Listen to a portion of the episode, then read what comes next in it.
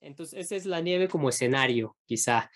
Eh, también me acordé de una película en la que eh, la nieve funciona como Deus ex machina y a la vez incluso yo lo veo así, eh, ya en una interpretación como religiosa, la nieve como la irrupción de la gracia. Entonces, esta, es una película que, que vi en la Cineteca hace unos años, islandesa, que se llama Carneros, Rams en inglés, y es de 2015.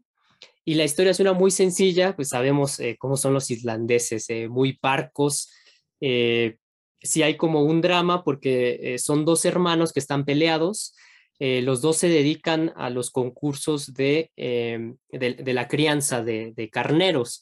Entonces, pues tienen que tener su, su, pelaje, sus cuernos, no sé qué, todo esto, ¿no? La alimentación. Pero son hermanos ya grandes, como 50 años o no sé, y que están peleados. Entonces, uno puede ver la, historia como eso, el, conflicto entre, eh, entre los hermanos, conflictos familiares, emocionales. Y al final, también, no se los voy a spoilear, ¿no? intento no spoilear nunca eh, las cosas para que los que nos escuchan se remitan a eso.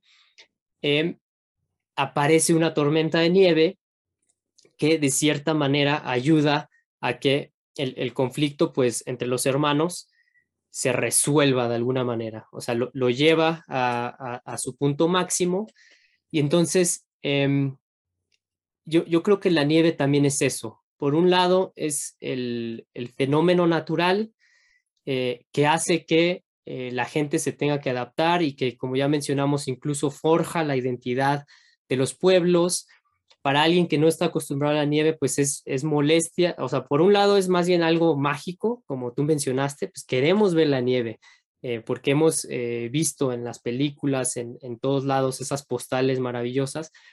Eh, queremos experimentar la nieve. Em, si tú vives ahí, pues ya se vuelve una molestia. me acuerdo el, el, coche de mi hermana cuando vivió en Ohio, compró un coche pues no tenía idea de los cuidados que tienes que eh, hacer para que la nieve no eh, los eche a perder y, se carcomió la parte de abajo. Entonces eh, lo tuvo que llevar al taller y le dijeron, oye, pues es que tenías que ponerle tal cosa. Pues, ¿quién va a pensar en eso, no? Uno como mexicano pues, tiene el coche y, pues ya el clima nunca pasa, bueno, la Ciudad de México se inunda, pero más de eso, pues no.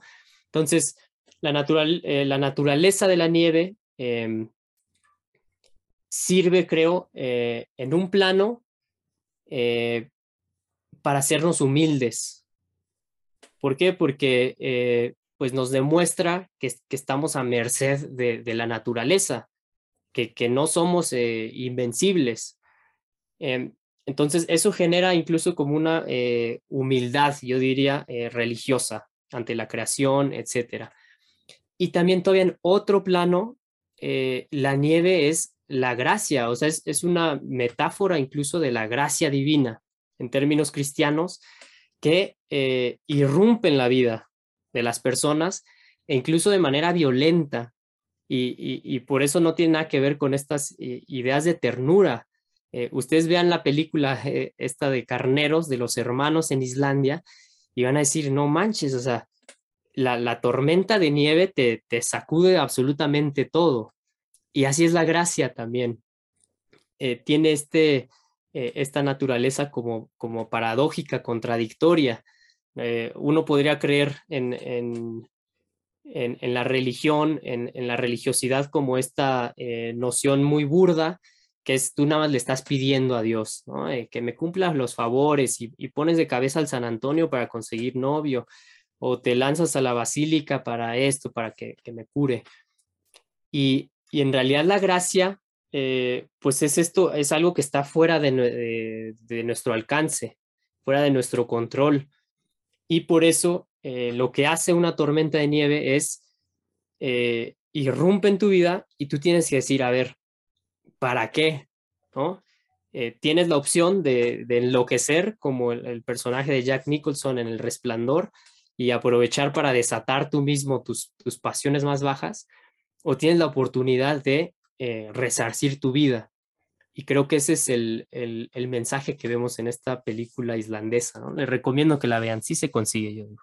Oye, em, eh, eh, Terán, este, eh, ahorita que mencionas esto de la gracia y, y, liga, repensando un poco, siguiendo con, con, el hilo del estado de excepción, recordé, bueno, Agamben ha trabajado ese concepto, concepto lo trajo Walter Benjamin, pero Carl Schmitt, digamos, es uno de los teóricos políticos que más ha trabajado el concepto y, me hizo pensar todas esas alusiones que haces a, a, la gracia, a la trascendencia, a, a la, humildad con la que nos tenemos que enfrentar al fenómeno natural como seres finitos que somos, me hizo recordar esta reflexión de Carl Schmitt de que los conceptos políticos son derivaciones de conceptos teológicos. Entonces, por ejemplo, eh, como la soberanía, por ejemplo, se, deriva de, un poder eh, divino, eh, lo mismo ocurre con el estado de excepción, porque es justo un milagro.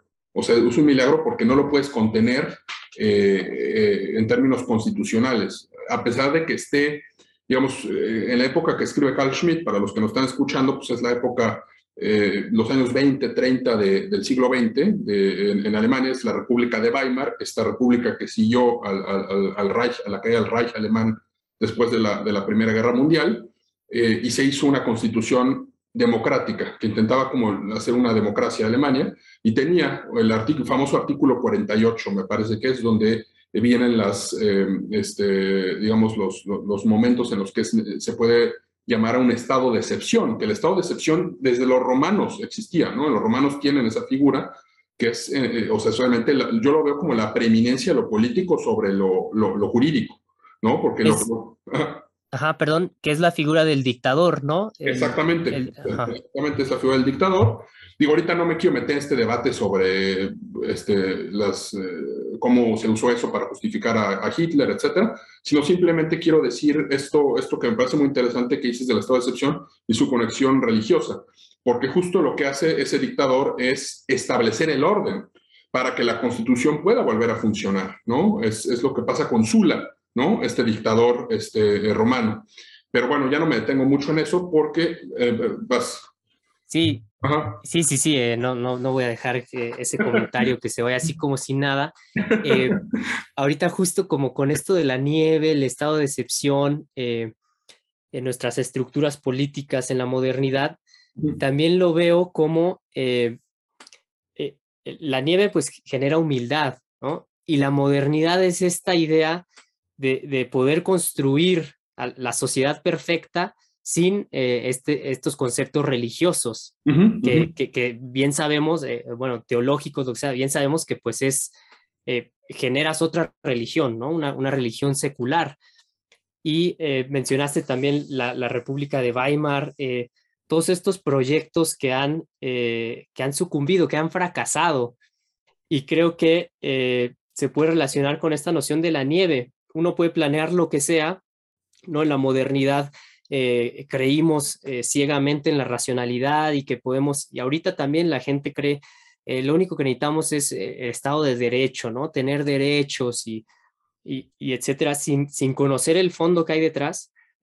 Y, en real, y la realidad, pues desata una tormenta de nieve y todas esas cosas se vienen abajo, ¿no? Entonces, eh, eso fue lo que, lo que evocó en, en mí lo, que decías, está el proyecto de la modernidad como una, eh, una, fantasía y en realidad eh, la nieve con su tormenta pues derriba todas esas, todas esas utopías, ¿no?